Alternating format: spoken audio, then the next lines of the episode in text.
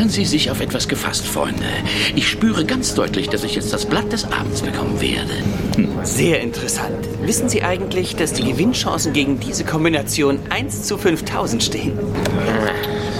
Ähm, Lenier? Ja, Lotte. Lassen Sie das bitte. Ähm, heißt das, ich habe wieder gewonnen? Ja, achten Sie gar nicht auf ihn. Er ist ganz neu hier.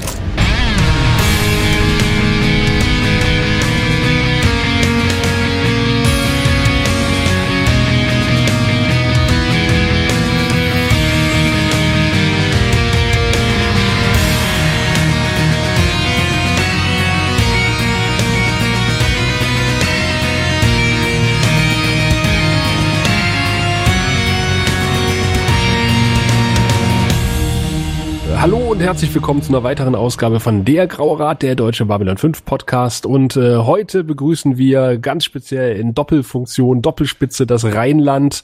Ich weiß gar nicht, in welcher Stadt ich als erstes anfangen soll, aber ich begrüße mal, weil, einfach weil er am längsten nicht mehr hier war, den Tim in Köln. Hallo Tim. Hallo ihr Lieben, wir fangen rein aufwärts an. äh, wunderschönen guten Tag, guten Abend an alle Zuhörer und ich gebe weiter rein abwärts. Das klingt schon so negativ. Dabei kommen wir jetzt in der schöneren Stadt am Rhein an. Aus Düsseldorf begrüßt euch der liebe, der liebe Raphael. Ich, ich mag Leute ja nicht, die in der dritten Person von sich reden, aber naja, und äh, gebe die Grüße nochmal zurück in den Osten der Republik an den lieben Sascha. Hallihallo. Der hier in der Nähe des Kolkwitzer Landgrabens residiert. Ob flussaufwärts oder abwärts spielt da keine Rolle. nee, das kann man auch nicht wirklich Fluss nennen. Landgraben klingt auch immer extrem abwärts, oder? Es könnte sein, dass der irgendwann in die Spree mündet, aber das müssen wir mal gucken. Irgendwann, wenn er groß ist und viel Glück hat. Schreiben Sie in die Show Notes. Genau. Na, vielen Dank. Das fängt schon gut an. Wir verlinken ein Kärtchen. Mhm. Wir haben irgendwie auch ein Talent dafür, den Tim immer dann einzuladen, wenn wir Franklin-Folgen besprechen, weil er ja der größte Franklin-Liebhaber unter Gottes Sonne ist. Ja, ich freue mich. Ich glaube, das war eine abgekaterte Sache irgendwie. Nee, es ist mir tatsächlich erst aufgefallen, als wir die Rollen vergeben haben und ich die Folge nur ja, guckte. Ja, ja. Dachte ich so, uh, da war doch was mit Tim und Franklin. ich glaube, es wird auch nicht mehr passieren in diesem Leben, beziehungsweise wenn wir die Folgen jetzt rewatchen, dass ich irgendwann nochmal Franklin gut finden werde. Ach, warte ab, wir haben, wir haben noch drei Staffeln, also vier Staffeln vor uns. Das, das schaffen wir noch. Also nach, nach Believers und dieser Folge bist du auf jeden Fall fest gebucht für Walkabout. Ja, super. Manchmal erwächst Liebe ja auch aus Resignation, ne? Darfst du nicht vergessen. Nein, in dem Fall nicht. Also er hat mich, er hat mich diesmal auch wieder nicht gepackt. Ah. Schade. Mhm. Dabei war es so eine schöne Folge. Mhm, super. Wir können erstmal sagen, welche Folge wir heute besprechen. Es ist nämlich die Heilerin oder auf Englisch Quality of Mercy. Und äh, wer es geschrieben hat, wer es äh, regietechnisch verbrochen hat, das weiß der liebe Raphael. Das weiß, das hat er sich nämlich notiert. Geschrieben hat es, auch wenn er selber nicht so hundertprozentig damit äh, einverstanden war, wie es geworden ist, der gute JMS. Und Regie führte, ich hoffe, die gute Lorraine Senna Ferrara. Klingt ein bisschen nach Pornostar, finde ich. Ich würde die gerne, gute gerne mal sehen. Ich habe nicht nach ihr gegoogelt. Werde ich aber nach der Sendung nachholen und Sascha wird bestimmt ein Foto in den Shownotes verlinken, wenn es sich lohnt. Vielen ähm, Dank. Ich kann dir aber ganz kurz sagen, dass sie äh, ihre einzige Babylon 5 Folge abliefert, regietechnisch, mhm. und eine Folge Sopranos äh, Regie geführt hat und aber dafür 25 Folgen unter der Sonne Kaliforniens. Ach ja, das, äh, ich, ich möchte mal fast sagen, man hätte es ahnen können, aber dazu kommen wir bestimmt noch. Äh, die Erstausstrahlung in den USA war der 17.08.1994 und in Good Old Germany wurde die Folge vor fast 21 Jahren ausgestrahlt, nämlich am 10.12.1995.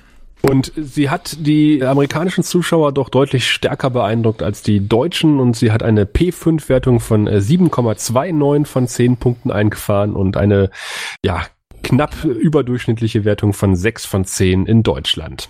Ja, lässt tief blicken. Ich fand, das Drama war ja relativ simpel gestrickt, darum wundert mich der, der höhere Punktsatz in den USA so gar nicht.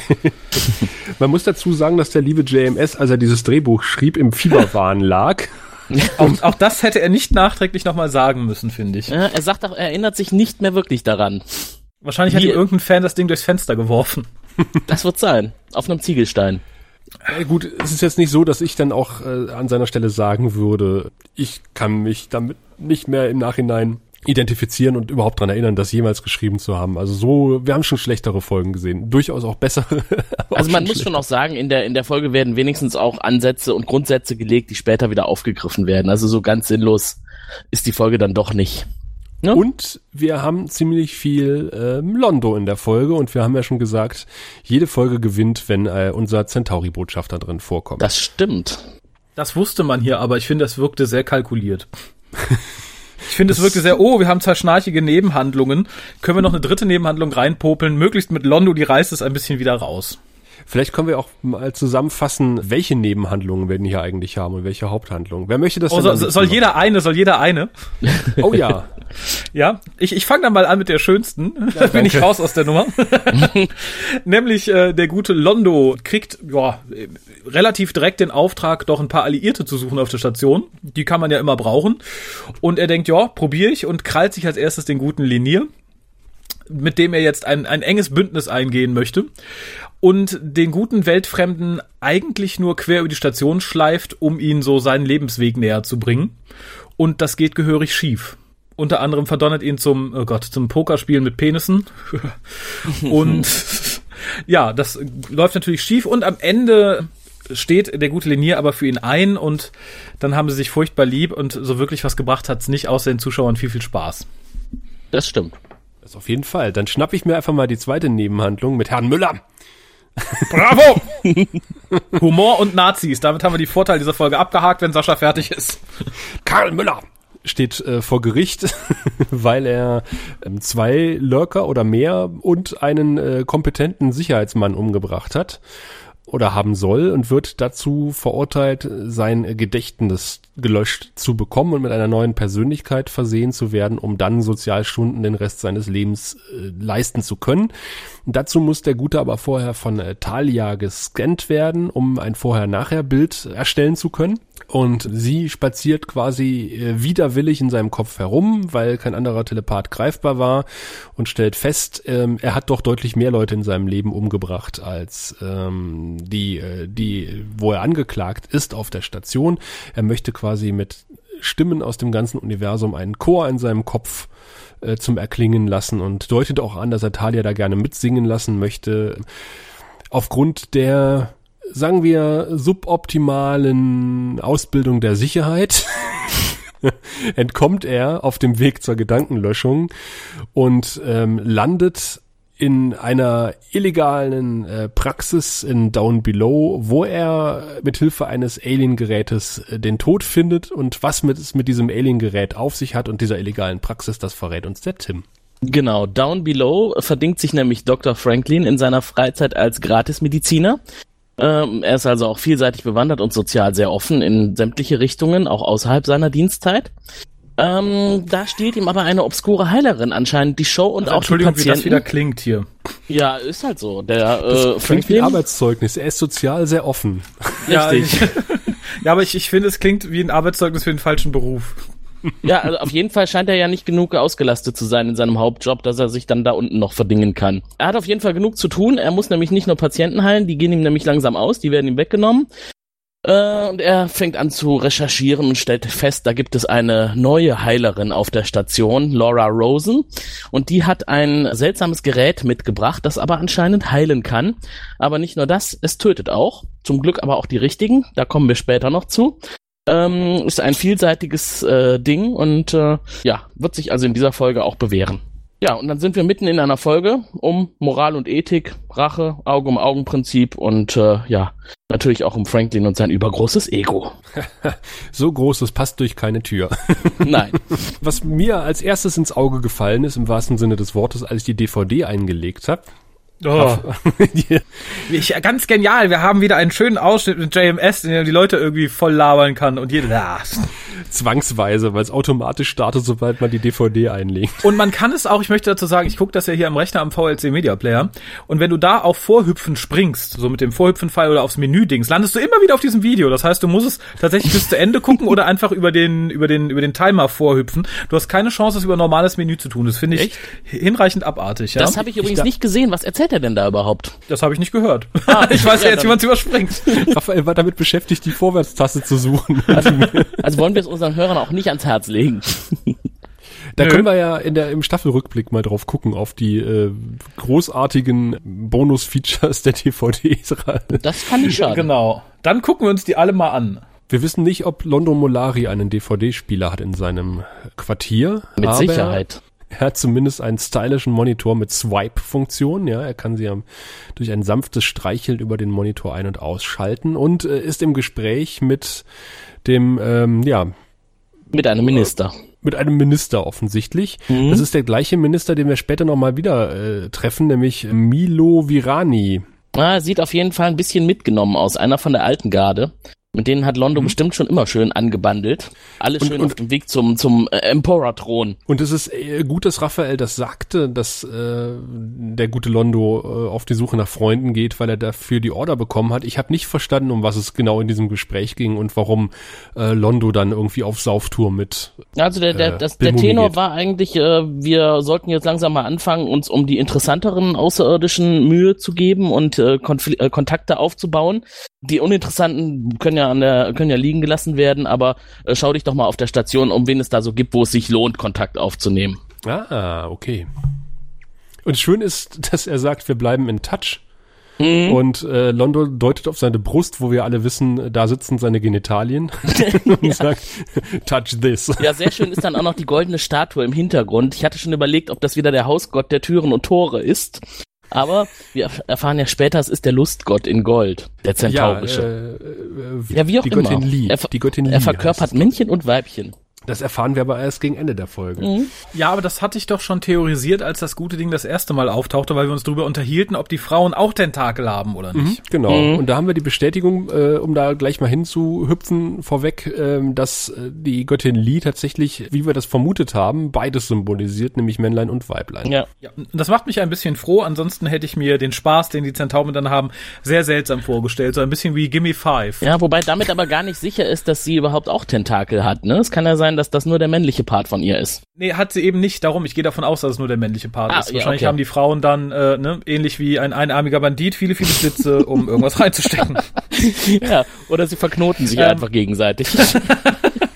Das gibt lustige Notrufe bei der Rettung. Transdermale äh, Zeugung. Ähm, sehr schön fand ich im Übrigen ähm, etwas, was der gute Londo zu Lenier sagt, was ich total unterschreibe und eines der ultimativen Zitate ist, die man sich eigentlich immer mal wieder an die Wand hängen sollte. Reading is not a substitute for experience. Und das ist sehr richtig, sehr weise, sehr schlau und wie gesagt, gehört, glaube ich, zu meinen All-Time-Favorites äh, Zitaten aus dieser Serie und im Leben. Das stimmt. Ich finde, das sollte man sich immer mal wieder vor Augen halten. Das ist ja im Grunde auch seine, sein Kommentar darauf, was äh, Linier antwortet, als er ihn fragt, äh, was es überhaupt so mit ihm auf sich hat. Ja? Da erzählt er erst Tempel und Studium, dann Babylon 5 und das war's auch schon. ja. Ja, jedenfalls zu wenig. Und ich gebe Londo recht, wenn er sagt, dass der Assistent eines Botschafters oder einer Botschafterin deutlich mehr erlebt haben muss in seinem Leben, als äh, nur zu lesen. Hm? Oh ja. Absolut. Und er hat ja auch einen prall gefüllten Kreditchip, der auf den Kopf gehauen werden muss. Ja, da kommen wir dann gleich zu. Vorher sind wir noch in der Gerichtsverhandlung mit Karl Müller. Da bin ich noch gar nicht.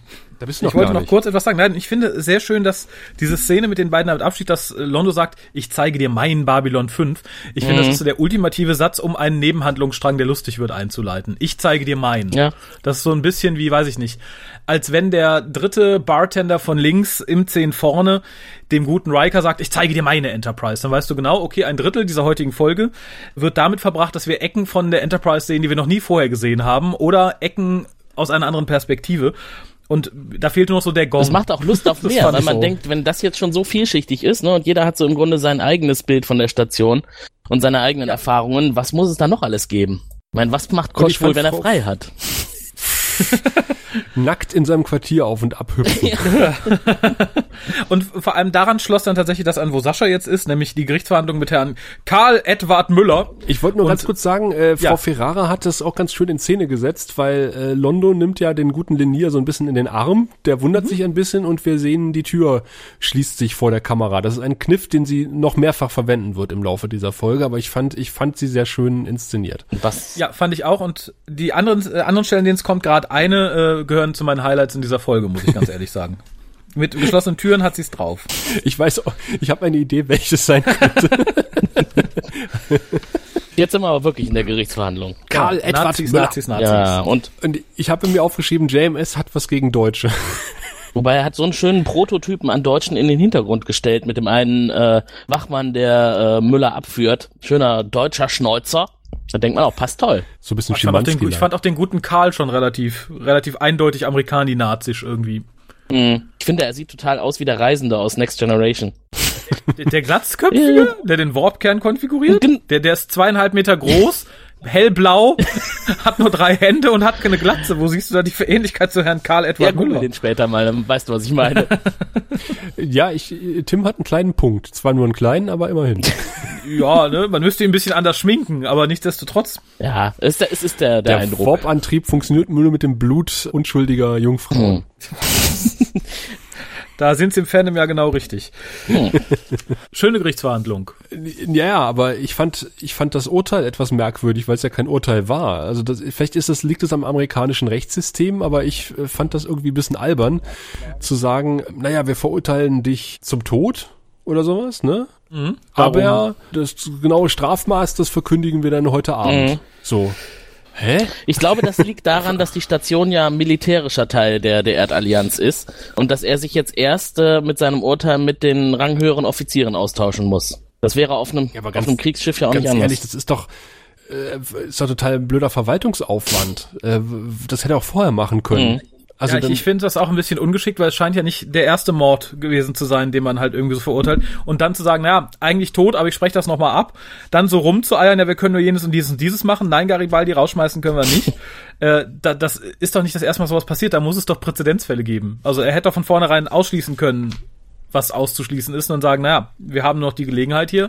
Das machen wir auf Wiedersehen. Ja, und warum muss Sinclair das mitentscheiden? Das ist äh, der Chef der, der, der, der Station. Der muss sich doch nicht über jeden Prozess auf seiner Station aus. Das ist vielleicht der erste und es wird ein Präzedenzfall geschaffen. Ich, wir sind bei Babylon 5. Das wird nie im Leben das erste Mal sein. Also, glaube ich nicht. Das ist, glaube ich, einfach irgendwie schreiberische Augenwischerei. Warum auch immer, anscheinend brauchten die noch ein bisschen Zeit, bis das endgültige Strafmaß verkündet wird. Vielleicht liegt es auch daran, dass er nochmal gescannt werden sollte und wenn er irgendwie, äh, Das haben sie ja erst beschlossen, nachdem klar war, dass er äh, Gedanken gelöscht hat. ja, na gut, na, vielleicht schwebt ihm das schon im Hinterkopf. Naja, dafür kommt danach etwas, wo ich mich ein bisschen gefreut habe, denn wir haben ja schon viel über die Ärzte und die verschiedenen Krankenstationen auf der Station geredet und diesmal sehen wir halt die Krankenstation für Arme, also sprich ein illegales Krankenhaus, was ich übrigens ein sehr amerikanisches äh, System Mhm. finde. Das äh, funktioniert da ja ähnlich. Da gibt es ja auch viele Armeneinrichtungen äh, für Leute, die sich halt die normale Krankeneinrichtung nicht leisten können. Hier wird es tatsächlich explizit gesagt, wenn du dich auf Babylon 5 behandeln lassen möchtest, brauchst du Kohle, sonst verreckst du. Das wird relativ eindeutig gemacht und das fand ich sehr gut. Ähm, wobei es mir so ein bisschen auf die Nüsse gegangen ist, dass ausgerechnet Dr. Franklin da dann den Gutmenschen raushängen lässt und sagt, so, zusätzlich zu meiner 16-Stunden-Schicht in der normalen hänge ich hier noch ein bisschen Genau. rum. Also das fand ich so ein bisschen, da hätte man auch Arzt XY erstmal nehmen können und Franklin, der darauf aufmerksam wird, so als Austausch zu Ivanova, deren Auftritt ich hier auch etwas deplatziert fand. Ich hatte das Gefühl, das ist nur der Aufhänger. Wir brauchen jemanden, der das jetzt entdeckt, damit der Zuschauer das auch jetzt entdeckt. Und ihre Bemerkung, sie möchte auch was von dem Spaß haben, fand ich so ultra daneben, wenn du bedenkst, was der gute Mann da gerade für einen Job macht. Ja, wir sehen ja, wie spaßig das ist, weil er sagt ja dann, äh, da vorne ist ein Waschbecken, sieht der Kittel aus und hilf mir mit. Ja, Wobei da war er der von Spaß Anfang an vorbei. eigentlich äh, ja darauf anliegt, äh, seine ersten Worte sind ja, dann ziehen sie sich schon mal aus. und am Ende hat er sie wenigstens so weit gekriegt, dass, dass sie das Jackett ausziehen. Da fragt man sich auch, ob das ihren Kompetenzen überhaupt gerecht wird, dieser Job als, als äh, Arzthelferin. Ich denke mal, sie könnte sich wahrscheinlich Ach, sinnvoller auf der Station beschäftigen. Sie hat ja jetzt wahrscheinlich Freizeit, ne? Bar hat gerade zu oder noch nicht auf. Wie soll man die paar Stunden sonst sinnvoll nutzen? Da finde ich das ganz gut, wenn sie dann einfach irgendwelches Besteck abwäscht oder so. Das wird sie ja auf jeden Fall. Kaffee können. ernten. Jetzt stellt euch das mal vor, äh, nicht Ivanova hätte das entdeckt, sondern Garibaldi und hätte sich als Hilfe angeboten. Da wären alle Patienten tot. Sie können sich mal frei machen. Also Entschuldigung, der hat nicht seine Hilfe angeboten, der hat den guten Franklin direkt zur nächsten Luftschleuse geschleppt und gesagt, das ist illegal! Illegal! So ähnlich wie bei der Gerichtsverhandlung. Äh, ich, Ja, weil ich fand, ich fand das sehr schön inszeniert. Also der, der Gang durch die äh, dreckigen Bereiche der Station Mhm. zur Praxis ähm, mit dem kleinen, ähm, äh, wie heißt der bei der Hausmeister bei Harry Potter? Der Filch, bärtige. Finch, Flitch, Filch. Fitch, Filch, Ja, genau. Der Typ, der im Hintergrund lang humpelt, der sieht so aus. Aber er hat eine Sprechstundenhilfe, das ist doch schon mal was. Und ich braucht fand man auch. auch sehr schön, dass gesagt wird, ja, die Steuerzahler, die, wenn es rauskommt, die wollen nicht, dass hier Leute äh, äh, quasi kostenlos behandelt werden, weil die sagen, das ist eine Station, die wurde mit Steuergeldern gebaut und da hat gefälligst jeder zu zahlen, wenn er behandelt werden will. Die Wutbürger. Ach, es passt so gut in die Zeit auch heute nach Amerika. Gerade nach dieser Präsidentenwahl. Also ich fand den Dialog sehr schön zwischen den beiden, ganz kurz gesagt. Ja. Ja, da bin ich bei Und sie dir. machen gemeinsame Sache, das ist doch auch schön. Äh, Was mich so ein bisschen schockiert, ist tatsächlich die Alternativen, die man hat, wenn man einen Mörder auf Babylon 5 hat. Entweder wir schicken ihn zur Erde, da kommt er ins Gefängnis, aber die Erde zahlt uns das nicht, die wollen den nicht. Erinnert mich auch sehr aktuell an diverse Fälle irgendwie in der heutigen Zeit. Punkt zwei wäre, na, wir können ihn auf Babylon 5 lassen. Da fand ich dann die Ausrede so ein bisschen seicht. Da haben wir keinen Platz für und schon gar nicht für einen, der so lange im Gefängnis bleiben muss. Also, ne, da kann man dann tatsächlich vielleicht auch mal irgendwie ein Zimmerchen abzweigen. Äh, das wirkt aber halt, wir haben keinen Bock auf ihn aufzupassen. Hab ich da so ein bisschen rausgelesen. und Zum Punkt Glück drei. so gut wie die aufpassen auf ihn.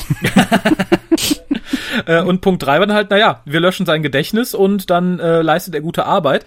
Und da habe ich mich dann, ab da habe ich mich die ganze Zeit gefragt, wo ist denn da der Schritt zum ihn aus der Luftschleuse werfen? Das ist doch im Endeffekt genau das Gleiche äh, im übertragenen Sinne, nur dass wir dann keinen Idioten haben, der uns irgendwie die Gänge Mhm, genau, schrubbt ja. danach. Ich finde, das ist eine Todesstrafe, selbst wenn man es irgendwie schönreden möchte. Und da bin ich auch voll bei Garibaldi, dann hätte man ihn genauso gut rausschmeißen können. Dann hört man wenigstens noch das Plop und sieht ihn fliegen. So finde ich es dann irgendwie, Mhm. weiß ich nicht. Äh, Billige Schönrederei. Ja. Also die Humanität bleibt auf jeden Fall auf der Strecke.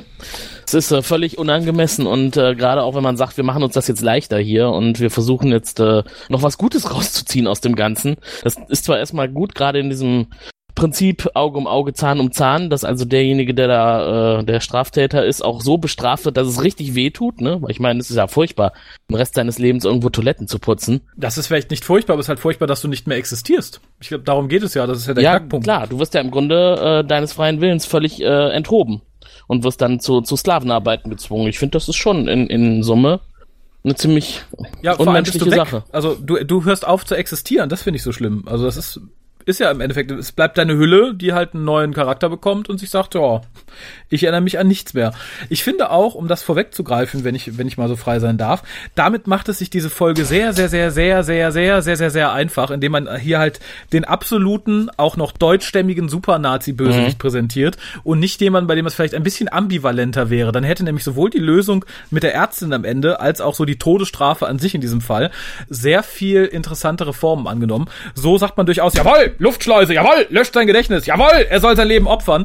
Da hat dann der Normalzuschauer, glaube ich, gar keine Probleme damit, weil es halt wirklich ein Drecksack ist und auch kein, es wird ja noch verstärkt später durch diverse Szenen, wo man sagt, jawohl, der ist das absolute Böse. Hätte man da jemanden genommen, wo man vielleicht sagt, okay, na, der hat vielleicht aus Notwehr fünf Leute getötet oder weil er irgendwie einen psychischen Knack hat oder so, dann hätte das, glaube ich, ganz andere Dimensionen angenommen. Dann hätte man sich sowas nicht trauen dürfen, wie, wie das hier in dieser Folge Ja, passiert stimmt. ist. Das hätte Das- man sich nicht trauen können. Das wird später nochmal deutlich besser thematisiert in Walking Through Gethsemane. Mhm. Diese, dieser Aspekt dieser Gedächtnislöschung. Also ich finde natürlich, wenn du sagst, Leute ins Gefängnis sperren, wie wir es jetzt heute machen, ist ja auch nicht unbedingt äh, der Weisheit letzter Schluss, weil da kommen die auch nicht unbedingt geläutert raus und kosten Geld, wenn sie im Gefängnis sitzen. Und so sagt man halt, na gut, dann wird er halt gelöscht. Man, man, wir bringen de facto eigentlich keinen um. Also zumindest, äh, sag mal, der Körper lebt noch weiter und das, was übrig bleibt, leistet halt Sozialstunden und äh, tut der Gesellschaft was Gutes. und dann natürlich, wenn man das so Ähm. sieht, dann kann man auch sagen, das, was übrig bleibt, ist das dann überhaupt noch derjenige, der die Taten verursacht hat. Nö, ist er nicht. der ist ja dann weg. Also eigentlich wird dann ein Unschuldiger zu Sklavenarbeit gezwungen. Ja, wir sehen ja später, die machen ja nicht nur Sozialstunden, sondern die, was, der eine ist ins Kloster Mhm. gegangen oder was weiß ich was. Ja, das stimmt. Es kommt auch immer darauf an, was die dann daraus Ich- machen. Ich fand's halt nur interessant, um da auch ein bisschen vorwegzugreifen, dass es dafür irgendwie offensichtlich eine Maschine gibt oder eine, eine standardisierte Prozedur im MATLAb. Ich dachte eigentlich, da müsste man einen Telepathen für nehmen. Davon ging ich auch erst aus, weil äh, vor allem die gute oh Talia? Talia macht ja erst so ein Gewese. Nein, ich kann nicht, ich will nicht. Ich dachte, oh, die ist dafür verantwortlich, ihm sein Gedächtnis zu löschen und darum macht die so einen Aufriss. Aber nein, die guckt ja nur mal kurz rein, ob es auch geklappt hat. Das schockierte mich im Nachhinein noch so ein bisschen mehr, dass man tatsächlich sagt, okay, man hat die Möglichkeit auch ohne Telepathen.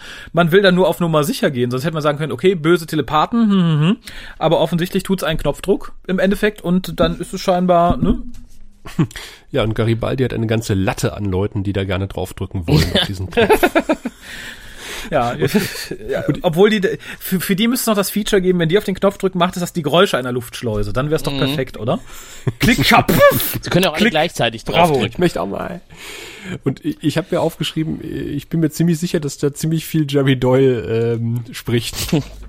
durch Garibaldi. Alter Konservativer.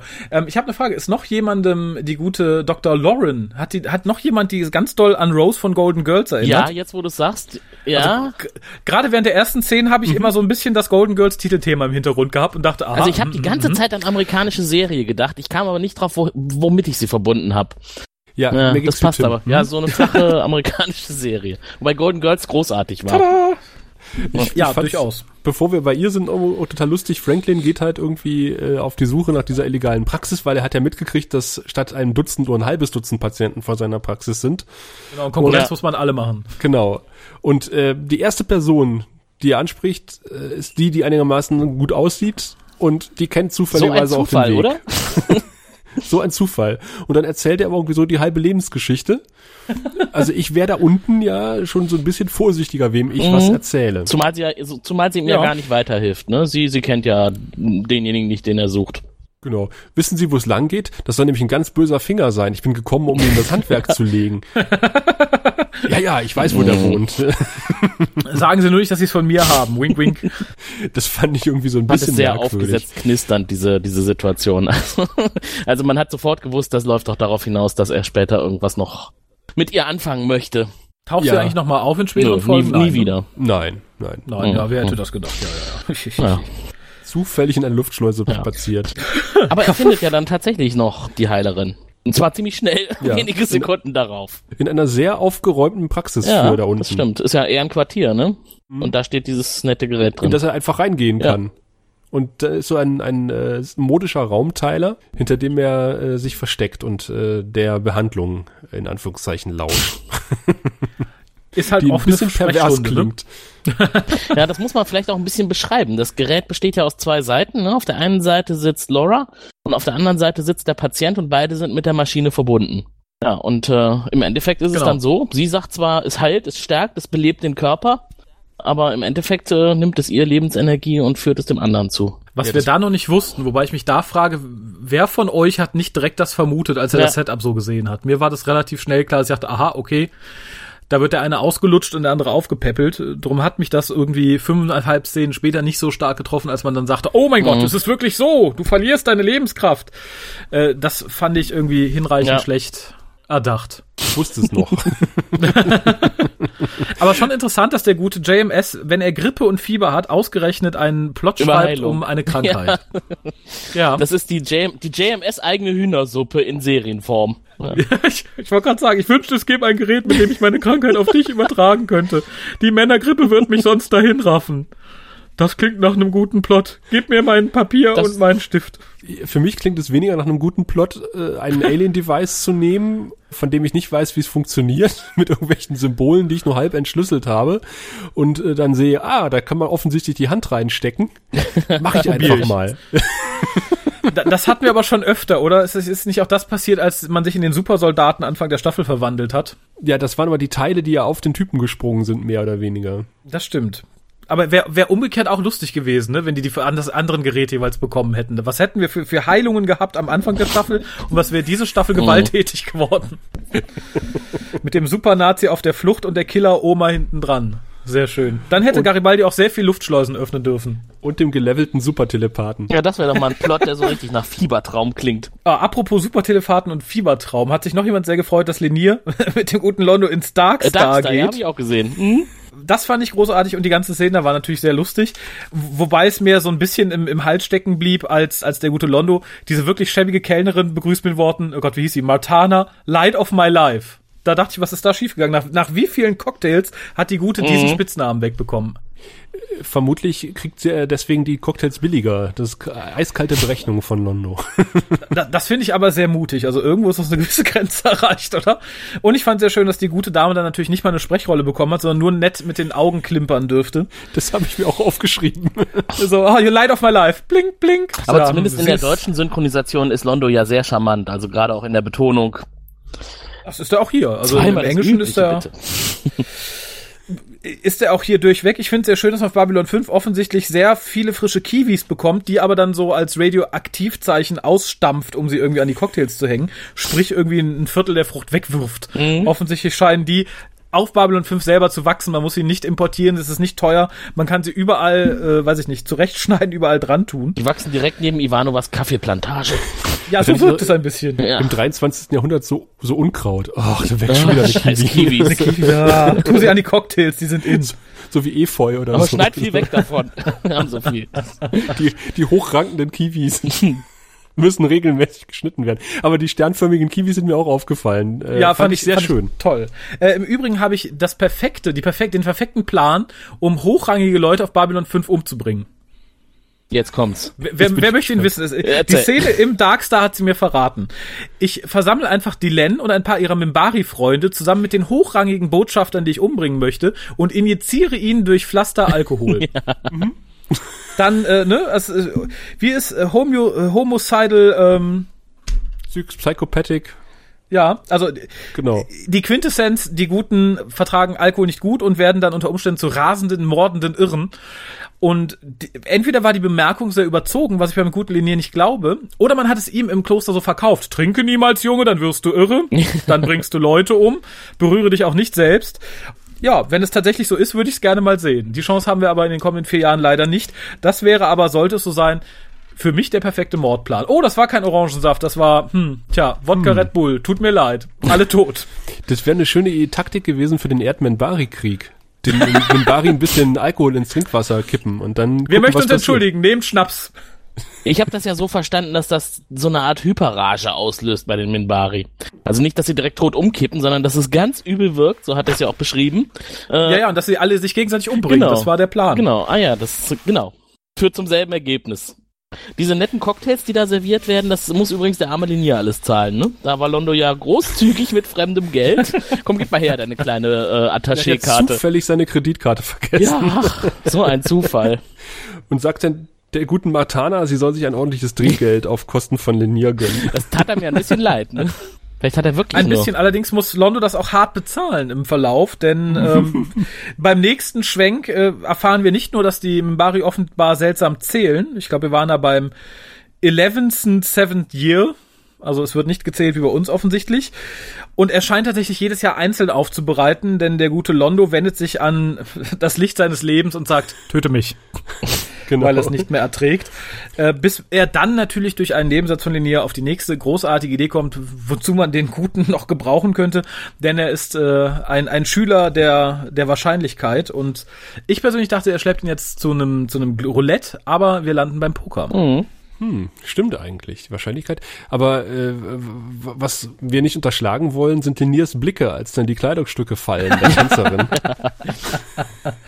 und er Ja, sagt, aber so hätte doch jeder Sie, geguckt, oder? Und aber dann ist er beim, beim zweiten Mal, als wir da reinschalten in das äh, Darkstar, ist er deutlich entspannter auch, der gute Linier, und guckt da schon äh, relativ fasziniert auf, auf die Tänzerin, die übrigens eine ganz furchtbare Frisur hat. Mhm. Für ihn ist es ja eine nackte Außerirdische, das ist irgendwie auch ein Fetisch. Und er sagt, äh, als Londo ihn dann empfiehlt, äh, weiterziehen will, sagt er, aber warten Sie, die Show geht los. Ich dachte, äh, ich kann etwas lernen, indem ich die Bewegung bestimmter Körperteile stu genau studiere. Das haben Sie doch gesagt. Ja, äh, sie gehen dann weiter in den Pokerraum und da geht's dann los, weil, warum tun sie das überhaupt? Das machen sie, weil Lenier auf, äh, in seiner Ausbildung eine, eine Wahrscheinlichkeitsrechnung gelernt hat. Also Genau. vorher schon ausrechnen Das- kann, welche Karten wahrscheinlich kommen. Das sehen wir ja auch, äh, weil, weil Lenier sagt, wussten Sie, dass die Wahrscheinlichkeit gegen dieses Blatt zu gewinnen äh, 1 zu 52.000 beträgt? Und alle schmeißen ihre Karten hin. Und er sagt, heißt das, ich habe gewonnen schon wieder? Ja, aber weniger als du hättest kriegen können. Wobei das natürlich zweimal klappt, ne? Einmal kann man so abräumen und die nächsten drei, vier Male kann er das mieseste Blatt der Welt haben, sagt Ja. trotzdem einen ähnlichen Spruch und äh, ist trotzdem noch sauber aus der Nummer raus. Eigentlich gar nicht so dumm, wenn Londo das nochmal instrumentalisieren würde irgendwie über die nächsten Monate hinweg.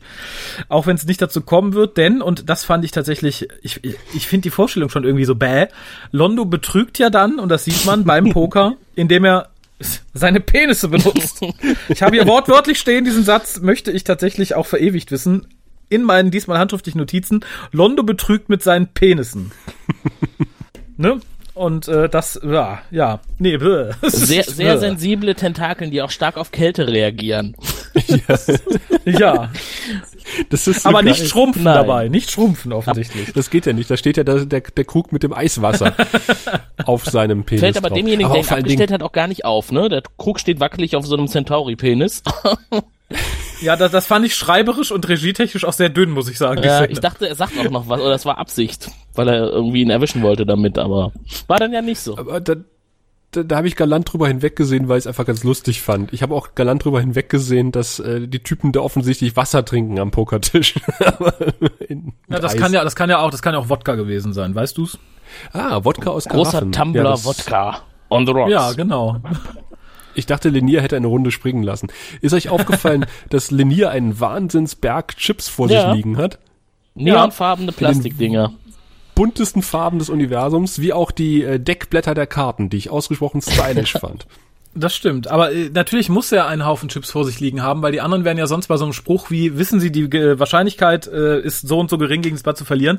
Die müssen ja schon ein paar Mal verloren haben, um zu wissen, dass er die Leute nicht einfach verarscht. Insofern Genau. fand ich das ganz schön, dass er da einen großen Haufen liegen hatte.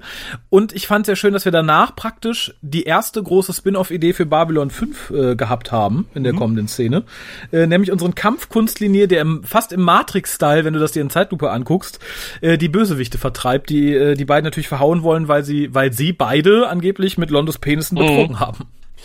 Der, gut, das ist ja logisch, weil da kommen zwei Typen zusammen Ja, nee, hin, die- der eine betrügt, Logik, dann kriegt der äh, andere natürlich auch eins auf den Nischel. Das ist schon irgendwie klar. Nee, das hab, wollte ich jetzt nicht in, in, in, in, ins, ins, ins so So. ziehen. Mir ist schon klar, dass die beide eins auf, auf den Dates kriegen. Ich, ich fand es halt nur sehr lustig, weil es wirklich irgendwie den Anschein machte, als hätte man mit Linie ne- mehr vor in nächster Zeit, dass man ihn da so hat. Äh, Ich finde, es, es, es sah fantastisch aus. Und nachdem er ja schon ein bisschen Japanisch gelernt hatte, warum sollte man ihn nicht asiatische Kampfkunst machen lassen? Das hätte man auch gern noch zehnminütig ausweiten können, wenn es das Budget und die Kampfkunst hergegeben hätte. Ich fand es sehr schön. Ich finde, es entspricht einem Klischee, was ich sehr gerne mag. Ich finde, hochspirituelle Leute, die in Klostern leben, sollen A, Kampfkunst können und B, Bier brauen. Ich finde es toll. Ich finde, es, es sind drei Klischees, die ganz toll miteinander funktionieren. Und darum habe ich mich sehr darüber gefreut, dass das hier bedient wurde. Ja, der gute Linier wird eher alkoholfreie Biere brauen, aber trotzdem. Und es zeigt halt, dass der schon irgendwie sehr kräftig ist, dass er auch gerne unterschätzt wird halt, ne? Ja, also äh, das ist ja, glaube ich, auch, wenn er jetzt Boxer wäre, hätte er, glaube ich, die falsche Statur. Aber ich glaube, für die Art von Kampfkunst musst du eher drahtig sein und da passt es total. Ja, aber das finde wird ja auch ausgebaut. Also Aber- ich denke, er hat sich in der Folge wahrscheinlich auch äh, in der Rolle des, des äh, agilen Kämpfers bewiesen. Darauf wird ja auch wieder aufgebaut. Ja, und Londo versucht äh, verzweifelt noch die Chips einzusacken, statt Ja, lass wegzurennen. Ja, und dann bin ich an einem Punkt nach dieser Szene, den ich vorhin schon angesprochen habe, den ich mir hier notiert habe, mit, dass ich so traurig finde, dass man sich mit Problemlösungen sehr einfach macht. Denn der, der gute Bösewicht wird hier abermals als super Bösewicht beschrieben, indem man halt mal in seinen Kopf gucken darf. Und da sieht man halt nichts von Reue, nichts von Notwehr, nichts von Verzweiflung, nichts von, nö, nö, da wird äh, hammerhart weiter bedient, was wir bisher von ihm gesehen haben. Der ist abgrundtief böse, der will nur Böses, der hat nur Böses getan, der findet das super. Ich bin schon froh, dass keine, keine traurigen Theatermasken dabei waren. Fand ich nämlich auch inszenierungstechnisch eher Ja. fragwürdig. In all seiner äh, Simplifikität der, der Einfachheit. Kein einfacher Mörder, sondern ein Massenmörder. Wenn schon, dann muss es also wirklich ein richtiger Psychopath sein. Ja, und vor allem, der findet das super, der sagt, er will auch noch viel mehr Leute töten, weil ihm richtig drauf einer abgeht. Fand ich traurig, dass man zu solchen Mitteln greifen müsste, um das, was kommt, noch weiter rechtfertigen Ja. zu können. Ich fand aber den Übergang in den Kopf äh, recht schön inszeniert, wo es halt immer weiter auf Talias Auge ging und dann ist auf einmal äh, man im Kopf Mm, das war vom, gut. äh, vom bösen Deutschen. Und generell fand ich, dass Talia diese Verunsicherung, diese Mischung, äh, also die Verunsicherung relativ gut rüberbringt, die sie dann versucht durch Autorität zu überspielen. Ja, das stimmt. Äh, und jetzt habe ich, jetzt stellt euch diese Szene, das habe ich mir extra aufgeschrieben, stellt euch diese Szene bitte mal mit Lüther Alexander vor. Ja, Da bin ich irgendwie wieder bei der Kampfkunstszene aus äh, dem Dark Star. ich glaube, er würde da aber nicht so völlig fertig draus hervorgehen und, und äh, rückwärts quasi hinten überkippen. Lüther. Talia kommt ja aus dieser ganzen Geschichte wieder raus und ist äh, völlig fertig, fällt hinten über und muss von den Wachen aufgefangen werden. Äh, und wenn, wenn man sich das jetzt mit Lüther vorstellt, die wäre wahrscheinlich relativ abgeklärt. Ja, stimmt irgendwie. Die haut ja erstmal ab, ohne irgendwie offensichtlich das Okay fürs Löschen zu geben, weil äh, dafür muss sie erstmal gesucht werden später. Wobei sich ja zwischenzeitlich auch das Gericht nochmal eingefunden hat um diesen Scan anzuordnen, der sofort passieren sollte und das Gedächtnis löschen soll ganz dramatisch um Mitternacht passieren. Was auch so, so, so, so typisch ist. Also Da steht ihr bitte alle auf und kommt hier Ja. rein zum äh, Ver Verrichten der Strafe.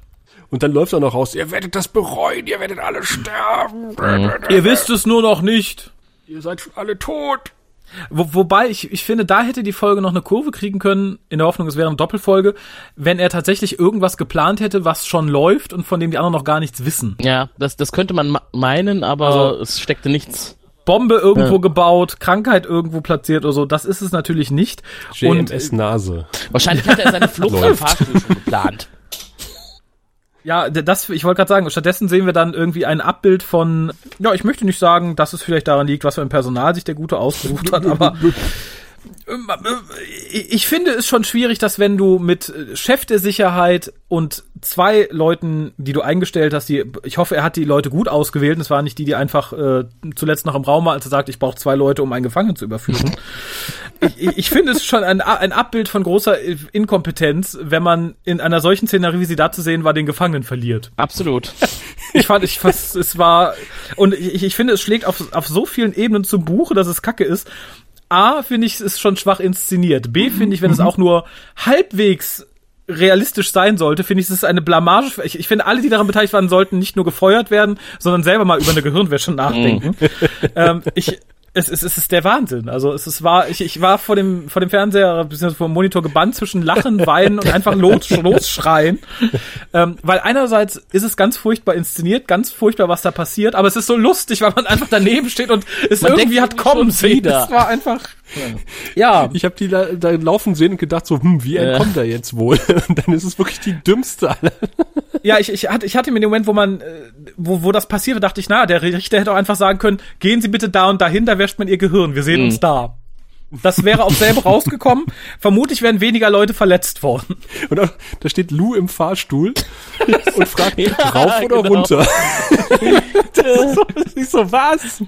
Und daraufhin ent, entkommt der Typ und ich habe mir mehrfach gegen den Kopf geschlagen, wirklich. und habe nur noch aufgeschrieben, ah, Garibaldi! Aber ich, ich weiß, was Garibaldi abends in sein Tagebuch notiert. Liebes Tagebuch, bei der nächsten Gefangenenüberführung sorge dafür, dass der Aufzug abgesperrt ist. Danke. Er kommt immer noch auf die glorreiche Idee, den Aufzug anzuhalten. Nur dummerweise genau auf einer Ebene. Also man kann den Aufzug fahren nicht so lassen. abschalten, dass die Türen nicht aufgehen. Äh, äh, ach, ja. Nee, und wenn man das weiß, sagt man doch, Aufzug, fahre auf und ab, bis wir alle Sachen abgesperrt haben, wo er raus könnte. Das würdest du machen, aber du bist ja nicht Garibaldi. Nee, wahrscheinlich. ich hätte ihn auch so nicht überführt, muss ich sagen. Aber gut. Ja, und dann haben wir tatsächlich, da hatte ich am Anfang gar nicht mit gerechnet.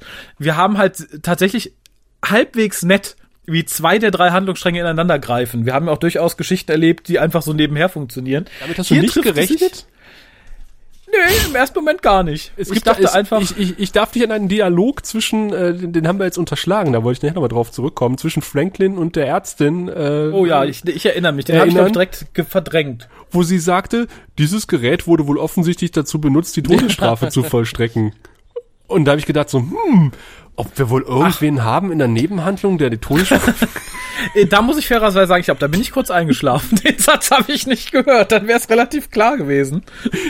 Da Aber kam Dr. umso mit der schockierender. Plexiglasstange vorbei und hat sie ihm so über den Kopf Ja. gehauen. Ja, mich hat er verfehlt, weil ich mich gerade nach dem Sandmännchen gebückt habe, offensichtlich. Naja. aber umso besser, so hat es mich etwas überrascht, aber äh, mich, glaube ich, noch härter getroffen, weil das dann wieder so, ich so, oh, die Ideallösung, wie schön. Der Böse darf sterben und die alte Superoma darf leben. Sie war ja auch noch schwer krank und das äh, musste ja auch irgendwie noch beseitigt werden. Ja, fand ich Ja. nicht gut. Ja, auf jeden Fall findet er sich dann bei ihr ein, nachdem er geflohen ist. Und äh, wird dort, ja, genau. Warum auch immer. Dort, Er hat davon gehört, dass da diese Praxis ist. Die Wunderfrau. Und die hat natürlich auch zufällig ihr Quartier offen gehabt und ihre Tochter war gerade da und ähm, ja. Äh, ich meine, das sowieso. Ich meine, man, man kann offensichtlich ständig in ihr Quartier reinspazieren. Franklin macht das ja noch ein paar Mal im Laufe der Folge und äh, nimmt dort äh, als alter Praxisstalker schnell mal ein paar medizinische Scans vor, aus einer Deckung heraus. ja, vor allem, dass die pneumatische Tür äh, aufgeht und sie das drinnen nicht mitbekommen, ist auch wieder so eine Geschichte. Die ist ja gerade mal, weiß ich nicht, drei Meter entfernt oder so. Ja, eben, total unrealistisch. Und Franklin schlüpft hinein und fängt an zu scannen. Und dann kommt Franklin ja nochmal rein, weil er hat sich ja mittlerweile auch gedacht, äh, dass, dass der da hingelaufen sein könnte. Und das Quartier ist dunkel und er kommt um die Ecke, dann geht das Licht an und dann sitzen sie alle schön drapiert. Karl Müller mit der Tochter der Ärztin auf dem Schoß und der Lauf seiner Pistole an deren Schläfe gerichtet und äh, in der anderen Seite der Maschine steckt die alte Ärztin und es, es wirkt irgendwie so wie Anno äh, Fieder damals, wo sie den, den Richter auf dem Drehstuhl, nee, die alte Frau da auf dem Drehstuhl ständig parallel mitgeschoben haben. Wirkt das so, als hätten die seit einer Viertelstunde in einer Praxis gesessen und gewartet, dass Franklin auftaucht, um dann dramatisch das Licht anmachen zu können. Und Action. Franklin to the rescue. Da ist er wieder, unser Held. Ja, und vor allem frage ich mich tatsächlich auch, ähnlich wie man mit dem Licht gewartet hat, hat wohl auch die alte Ärztin darauf gewartet, ihm seine Krankheit an den Hals zu hängen. Ich persönlich, das wäre das erste gewesen, was ich gemacht hätte, wenn ich merke, oh, der ist dran, ich bin dran, der bedroht meine Tochter. Mhm. Also ich, ich fand die Dramatik dieser Szene arg aufgesetzt, zumal es auch, glaube ich, irgendwie entweder schwach inszeniert war oder die Alte schon ganz wild Arthritis hat auf ihrer Krankheit, wie sie dann statt auf den Knopf zu drücken, mal eben zu den anderen fünf Knöpfen hechtet sozusagen die 30 Zentimeter, um drauf zu drücken. Ich fand, äh, wie gesagt, neben der inhaltlichen Peinlichkeit war dann auch hier für mich das Fass der, der umgesetzten Peinlichkeit erreicht. Ich fand es... Sie brauchte noch einen Zeugen, damit es als Notwehr durchgeht. Wahrscheinlich. Oh, endlich sind sie da, Dr. Franklin. So. Aber wenigstens wirkte es schnell, ne? Dass es ihn wenigstens direkt K.O. gehauen hat und nicht äh, Ja, noch dafür- die Möglichkeit gelassen hat, anzugreifen. Naja, Ja, sie das fand ich noch Zeit, ihm zu sagen, jetzt spürst du den Schmerz, jetzt spürst du, wie dein Hirn Ja, aber, das, das, finde ich wirkt, Schmerz. das finde ich wirkt noch viel, viel, viel, viel schieflagiger, als es eigentlich äh, vielleicht sogar gemeint war, weil sie überträgt ja nur seine Krankheit auf ihn. Die wird ja nicht verstärkt oder so und die sah mir noch relativ vernünftig aus. Die hätte ohne Probleme noch jemanden erschießen können. Und er hätte in der gefühlt fünf Minuten dauernden Tirade über das sind die Schmerzen, du hast es verdient, das ist meine Krankheit, la la la la la la la, hätte der den ganzen Raum noch töten können, wer hätte es vermutlich noch bis zum Zuckerlo geschafft, um da ein paar mitzunehmen. Weiß ich nicht. Entweder ist die Frau sehr tough und der gute Psychokiller ein ziemliches Würstchen, was ich aber nachdem er angeschossen wurde irgendwie nicht glaube und es noch dahin geschafft hat. Aber wie gesagt, ich sage, da war für mich so der Bodensatz der Inszenierung und des Schreiberischen erreicht, wo ich dachte, okay, mhm, ja, mhm, Dankeschön. Das hätte man sich sparen können. Aber ich fand von ihm sehr schön gespielt. Äh, d- diese hochrote Birne, die er hat. ja, der hat sich auch ein bisschen geschämt, glaube ich, ne? Ja, wahrscheinlich lag's daran. Oh Gott, diese Scham, diese Szene muss ich, na gut, ah, weiß ich nicht. Äh, Es wurde dann so ein bisschen nachgedrückt, ich weiß nicht, ob es direkt in der Szene war oder in der nach, nachfolgenden Szene. Und zwar sagt ja dann die Ärztin, ich glaube, es war in der nachfolgenden Szene, ich ziehe es trotzdem vor, ähm, sie, hat, sie hat zwar das Notwendige getan, aber das Notwendige ist nicht immer auch das Richtige. Da hätte ich Ja, dann fast wunderbar. am liebsten aus meinen Ohren gebrochen. Ja. Ähm, nee, tut mir leid, fand ich nicht. Vor allem, es, es wurde, wenn es wirklich danach war, es, es kam zumindest in diesem Wust von Scheißdreck, kam eine Szene, die mich wirklich herzhaft hat lachen lassen. Wirklich lange und herzhaft. So lange, dass ich sogar pausiert habe, weil ich es so schön fand, einfach weiter zu lachen. Und das war dann halt, als äh, Garibaldi auf Ivanova trifft und sie sich über die Prügelei im, es war glaube ich auch im Darkstar, nee, nicht im Darkstar, sondern im, im, in, in, in der, der Pokerbar. Pokerrunde unterhalten. Ja. Und er hat gesagt, na, es waren ja zwei Leute dabei, die haben sich nicht identifizieren lassen. Ich wollte mich jetzt eben drum kümmern. Und Ivanova sagt so, ja, nee, nee, wir wissen schon, wer das ist. Und ja, so, wer? Und dann jemand ging die Aufzugtüren zu, was ich großartig, dieses, what? Toll, finde ich inszenierungstechnisch gelungen, lustig, fand ich großartig. äh, hätte ich mir noch fünfmal angucken können. Ähm, vielleicht war es so der Kontrast zu dem Mist, den wir vorher gesehen haben. Aber ich, ich fand es so schön inszeniert, so schön geschrieben und es fand es, die Reaktion war so ehrlich. Und jetzt soll ich dir mal was sagen, im Deutschen fehlt das Wort. Da Nein! geht, da geht nur die Tür zu. Was? Ja, man kann so eine Synchro auch absichtlich, absichtlich killen. Das ist ja. Aha. Ach so, ja, nö. da bewegt keiner die Lippen. Nix für uns. Schneiden wir Geld weiter. Aha, das ist Da aber schreibt zumindest. Thorsten Devi in seinem äh, Buch. Ich habe es auf Deutsch nicht gesehen, ich kann es dir nicht sagen. Oder ich habe es auf Deutsch gesehen in der Erstausstrahlung, aber das ist ja, wie du vorhin gesagt hast, schon eine Weile her.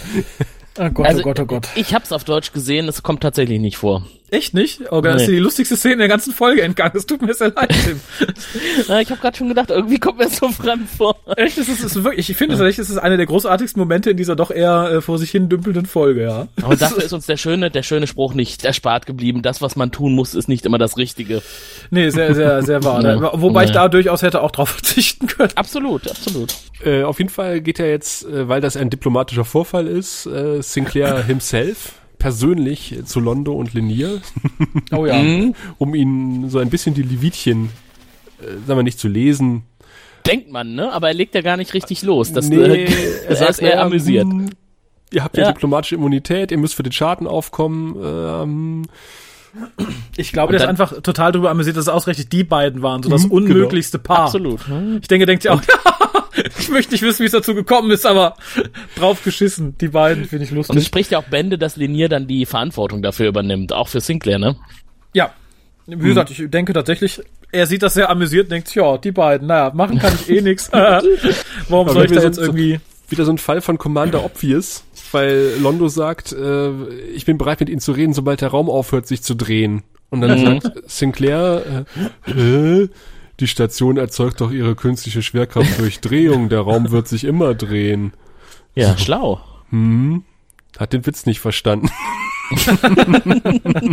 das ist so wie Susan, die, nee, wo, wo Susan sagt, ich kann nicht schlafen, wenn es draußen dunkel ist.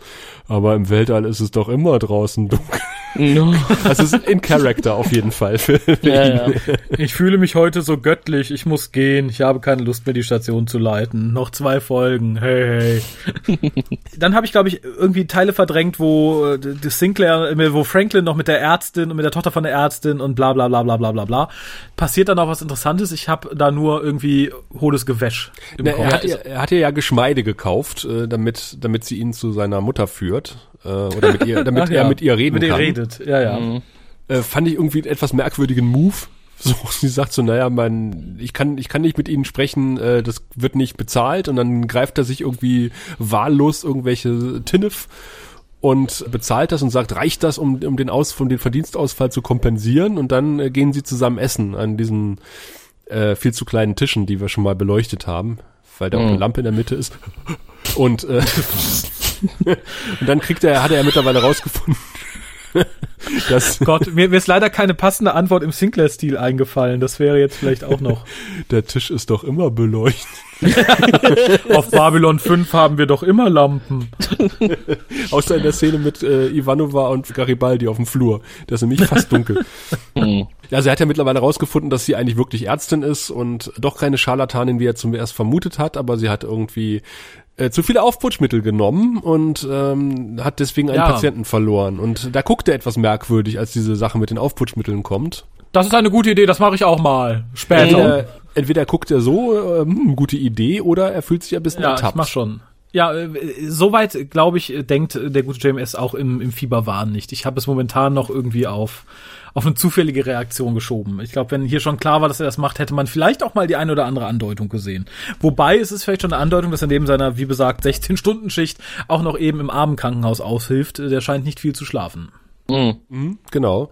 Und er kommt auch offensichtlich nicht auf die Idee, also wenn, wenn ich jetzt als Arzt dieser Station äh, tätig wäre und irgendjemand hat so eine Praxis mit irgendeinem ungetesteten Alien-Gerät, würde, würde ich den wahrscheinlich nicht weitermachen lassen, sondern erstmal sagen, pass mal auf, das nehme ich mal mit, ja. Ich muss erstmal gucken, ob das wirklich ungefährlich ist und vielleicht kriege ich ja sogar raus, wie es funktioniert. Stattdessen lässt er sie erstmal werkeln und äh, stellt dann aber irgendwie fest, oh, das funktioniert tatsächlich, weil die Patienten äh, werden tatsächlich gesund, die sich da behandeln so- lassen. Sein Und- Ehrgeiz war einfach geweckt. und dann ist sein Ehrgeiz geweckt. Also ich hätte doch schon viel früher gesagt, okay, ich teste das Ding jetzt mal, ob das wirklich funktioniert. Also ich fand, das war ganz schön, das äh, war wie so ein Vergleich zwischen Schulmedizin und Homöopathie, ne? Er vertritt die Schulmedizin und stellt fest, oh, da ist ein Scharlatan tätig und jetzt beweise ich dem mal so richtig, dass das alles nicht funktioniert. Und dass das Gerät da äh, natürlich überhaupt nicht funktionieren kann. Und du überhaupt keine Ärztin bist und äh, ja, überhaupt nicht hierher gehörst. Wobei die Beweislast in dem Fall eigentlich umgekehrt liegt. Du kennst Aber- doch Franklin. ja, ja, ja, ja.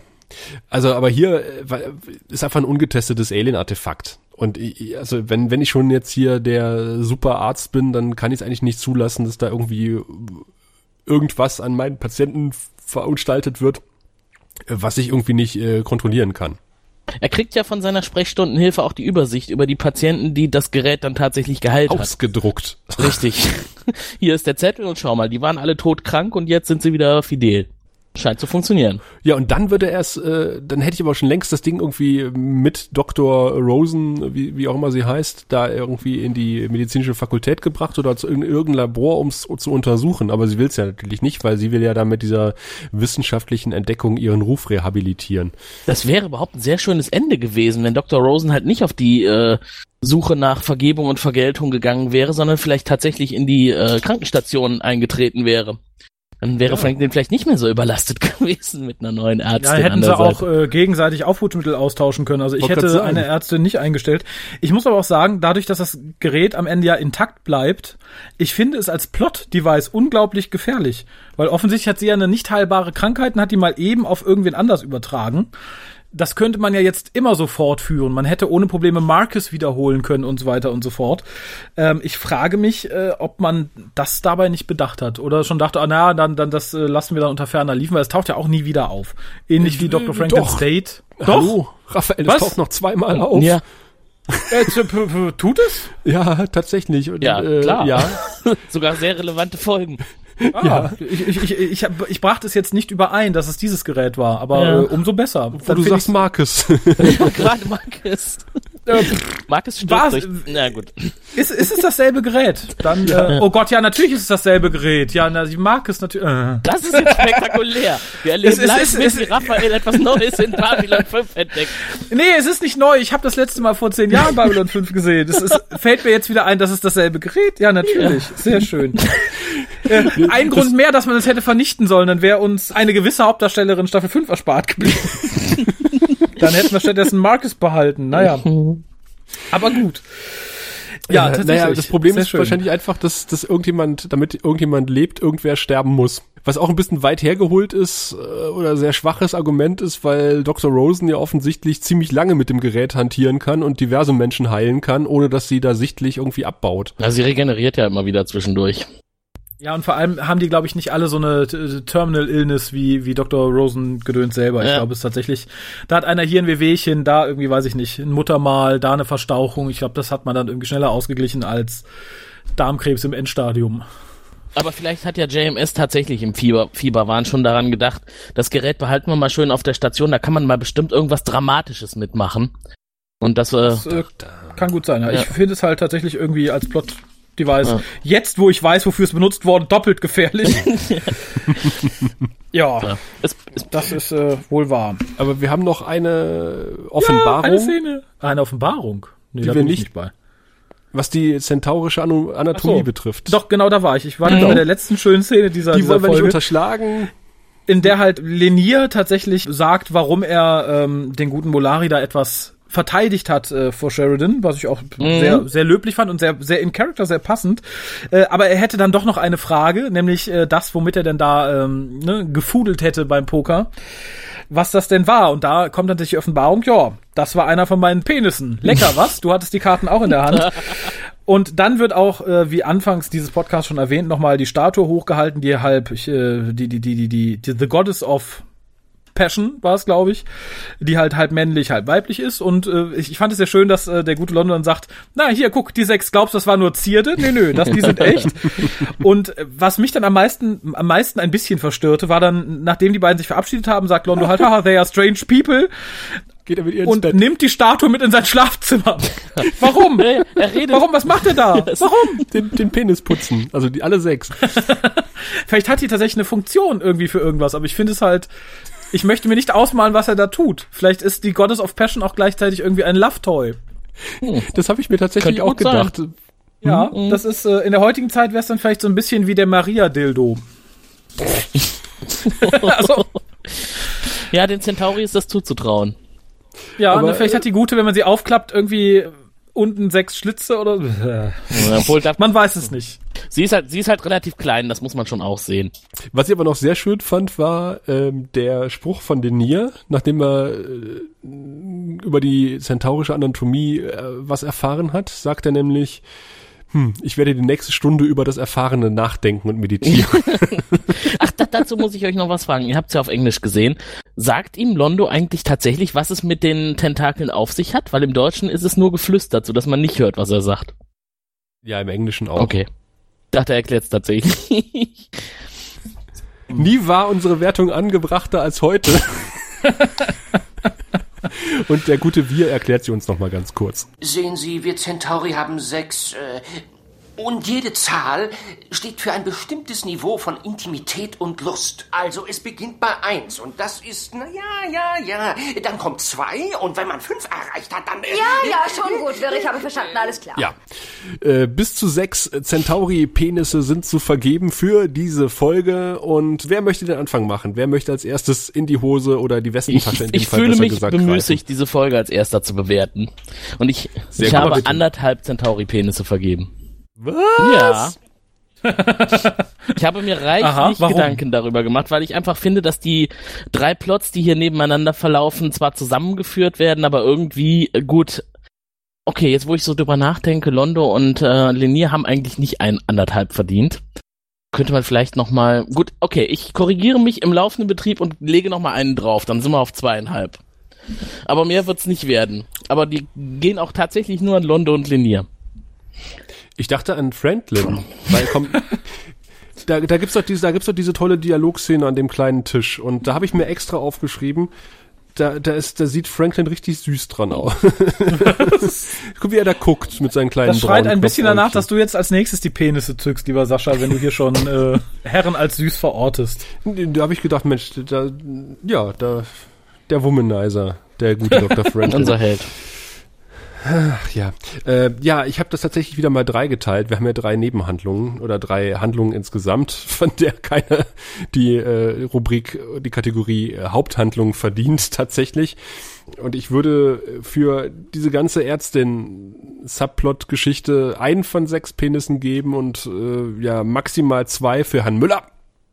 Weil, weil ich da äh, ja ein paar Aspekte ganz nett fand. Ich fand den Richter ganz ganz nett, den den sehe ich ganz gerne. Ich fand äh, Talia ganz gut in dem Zusammenhang. Äh, aber Also ganz ehrlich, da reduzierst du gerade ja alles auf ein Minimum, oder? Die Beleuchtung hat mir gefallen, da war eine schöne Lampe zu sehen. Hu, die Tür hat ein schönes Geräusch gemacht, als sie aufging. Das, das wirkt jetzt sehr bemüht. ich sehe den Richter ganz gerne. Ach, Garibaldi hat Gut, senk- senke deine Bewertung. Augen. dann, dann ziehe ich noch mal einen Punkt ab wegen der äh, wegen Garibaldis Mann und gebe da auch eins von sechs. Die Handlung mit Lenier und Londo hätte ich mir stundenlang angucken können. Ich habe mir wie äh, Raphael eigentlich eine Spin-off-Serie gewünscht mit den beiden eigentlich. Und da würde ich tatsächlich fünf von sechs Punkten vergeben, weil das könnte ich mir stundenlang angucken. Und jetzt müsste man zusammenrechnen, haben wir sieben durch drei, äh, rechnet euch selber aus von sechs Penissen. Ah, sehr schön. Da, da bin ich fast d'accord. Also jetzt nicht unbedingt, was die Kleinigkeiten angeht, die man zusammenfegen muss, um es gut zu finden. Also ich finde tatsächlich, es ist so eine Folge, da hatten wir zwei, drei von dieser Staffel, wo ich denke, aha, da hatte man so ein paar kleine Ideen, wo man direkt wusste, na, als volle Folge wird das ein Rohrkrepierer. Packen wir die doch einfach mal zusammen. Das war äh, so ähnlich wie mit dem Rabbi und dem Schwarzen, der gern Boxer werden wollte. Hier haben wir halt, naja, na, wir haben hier so eine Art Todesstrafenhandlung, da sind wir ein bisschen zu feige. Darum reicht sich für die ganze Folge. Der Ärztenstrang war auch so, na, und wie gesagt, äh, wir und Linier, toll, äh, wir und Linier, wir und äh, Londo, nee, andersrum. Londo und Lenier. Linier und Londo, genau, so rum. Fand ich großartig, hat mir viel Freude bereitet. Äh, fand ich aber auch relativ dünn. Dafür war es zu wenig, als dass ich sagen könnte, das war so, dass es die Folge irgendwie nochmal rausreißt. Drum dümpel ich auch irgendwo so bei zwei, vielleicht zweieinhalb Penissen vor mir her, je nachdem, wo in der Folge ich dann wieder wach werde. Also wie gesagt, die Aufzugsszene ist toll. Die, die allein, da würde ich schon irgendwie einen halben Tentakel nachschmeißen, äh, bevor die Aufzugtür zugeht. Ganz, ganz großartig. Dem im Kontrast steht die andere Aufzugsszene gegenüber, die ich halt mega peinlich finde. Rauf oder runter? Ja, hm. Da hätte ein Watt gepasst, nachdem die Tür zugegangen wäre. Ebenfalls, das hätte die Szene auch aufgewertet, glaube ich. Ansonsten ist das so eine Babylon 5 Folge, wie ich sie eigentlich nicht brauche. Unterm Strich. Insofern lege ich mich mal auf die zweieinhalb fest. Okay. Da, Auf jeden was- Fall unterdurchschnittlich. Also da das bei Tim 2 war, bei mir 2,333. Ich habe zwischendurch mal ausgerechnet, bei dir Bei mir waren es 2,5. zweieinhalb. Ich habe einen draufgelegt auf die anderthalb. Ah, okay, dann sind wir bei zweieinhalb insgesamt. Wunderbar. Halten wir das fest. Damit das offizielle Siegel zweieinhalb Penis von sechs für diese Folge. Äh, bleibt mir noch zu sagen, dass wir als Darstell Gastdarstellerin äh, June Lockhart hatten, die ja äh, Dr. Rosen gespielt hat, die auch in Lost in Space mitgespielt hat und dort die Mummy von Bill Mummy war. Ach, so ein schöner Ja, die Bezug. aber diesmal keine Szene zusammen haben. ja, stimmt. Ich denke mal, dass sie sich am Rande des Sets mal getroffen haben. Ja, bestimmt haben sie auch in der Maske irgendwie noch ein Käffchen zusammen getrunken, aber in der Folge treffen die beiden Figuren nicht aufeinander. Und sie hat noch in zwei Filmen mitgespielt, die ich euch nicht vorenthalten will, äh, neben ihren Auftritten in Johnny Bravo, Aha. den, den ich damals sehr gerne geguckt habe. Ren und Stimpy hat sie auch ein Voice-Over gemacht, also so hat ein paar Cartoons Die Lob synchronisiert. Lady. Und sie war 2012 zu sehen in Zombie Hamlet Wunderbar. Und äh, ein Film, den ich mir auch unbedingt mal angucken möchte, Dead Woman in Lingerie. Lingerie. Ja, womit wir wieder bei Penissen wären, Das ist glaube ein ich. vielversprechender Titel und die Alien-Maschine hat äh, offenbar tatsächlich gewirkt. Sie hat ja gesagt, damit habe ich noch mindestens 20 Jahre länger zu leben. Im Gegensatz zu Dr. Franklin, der sich auch hätte mal anschließen sollen, lebt sie nämlich noch. Oh, Ja, beschrei es, beschrei es. Kann jemand das sowas Holz klopfen? Ich doch hab keinen Star. Zumindest zum Zeitpunkt der Aufnahme. Das ist noch mehr beschrien. Also du, du weißt schon, dass wir vermutlich aufhören sollten, über noch lebende Schauspieler zu casten, wenn das jetzt wirklich nicht mehr der Fall sein sollte, wenn das ausgestrahlt wird, oder? ähm, Auf der anderen Seite nehmen wir dann für viel Geld auch Aufträge entgegen, über wen wir mal casten sollten. die Tochter Janine, äh, Janice Rosen kennen wir aus ein paar Fernsehserien, N, äh, NCIS und äh, Enterprise hat Natürlich. sie auch mal mitgespielt. Also sie macht mehr so äh, Larifari TV-Serien. Äh, Herr daher Müller ich sie aber auch. kommt äh, keinesfalls aus Deutschland, sondern aus Baltimore. Hat seine Ausbildung in Europa gemacht und hat mitgespielt, tatsächlich. In Aliens, in Robocop 2, in Eraser, in Lethal Weapon, da war er Hans. und er hat, äh, über den Film stolper ich in letzter Zeit immer wieder, äh, in Shawshank Redemption mitgespielt, die Verurteilten auf Deutsch. Ach, sieh mal an. Ja. Ja, und in Angel hat er mitgespielt und bei TNG. Bei TNG auch. Ja, Ah, siehst du? ich weiß jetzt nicht in welcher Folge. Ja, wahrscheinlich läuft es darauf hinaus, dass er doch der Reisende war. Nein, das war er nicht. Ja, auch, auch in TNG wird irgendwo mal ein Deutscher aufgetreten sein. Mit Sicherheit.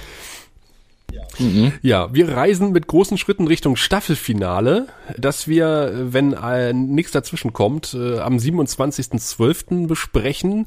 Das heißt aber trotzdem, ihr werdet uns zwischenzeitlich nochmal wiederhören, aber nicht uns, zwar den Grauen Rat, aber mit fremden Stimmen, denn der Graue Rat hat ja unter der Federführung unserer nackten Wichtelbeauftragten beim Pottwichteln Ah. teilgenommen.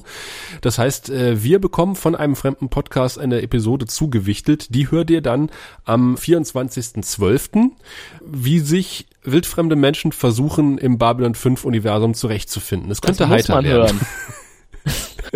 Ich denke auch. Und Anfang des Jahres wissen wir dann auch, wer uns bewichtelt hat. Und dann wissen wir, äh, könnt ihr auch erfahren, äh, wen Mary plus X Raphael und ich werden es nicht gewesen sein, aber vielleicht Tim oder der Alex oder der Gregor, wen sie quasi einen Podcast geschenkt haben. Das wird alles Anfang des Jahres äh, verkündet beim Pottwichteln. Und Anfang des Jahres irgendwann werden wir auch ein äh, Spezial machen, einen Staffelrückblick. Der wird wieder äh, live vonstatten gehen. Wie ihr euch da reinschalten könnt, das wird noch diskutiert. Ihr könnt auf jeden Fall dabei sein, indem ihr uns Einspieler schickt und uns einfach mal sagt, wie ihr Staffel 1 so im Nachgang gefunden habt und was ihr so euch von Staffel 2 erwartet. Genau. So, jetzt haben wir für dieses Jahr erstmal genug gesabbelt. Wie gesagt, das große Finale steht bevor. Dafür müssen wir jetzt alle nochmal Luft holen, noch ein äh, Astra trinken, damit wir dann äh, gewappnet sind für Chrysalis, wenn es wieder heißt, der Graue Rat, der Deutsche Babylon 5 Podcast. Bis dahin. Du findest den Grauen Rat im Internet unter www.der-graue-rat.de, unter facebook.com slash grauerrat und at graurat bei Twitter. Nimm Kontakt mit uns auf unter goldkanal at der-graue-rat.de. Benutze das Plugin auf unserer Seite oder ruf uns einfach an unter 0355 547 8257.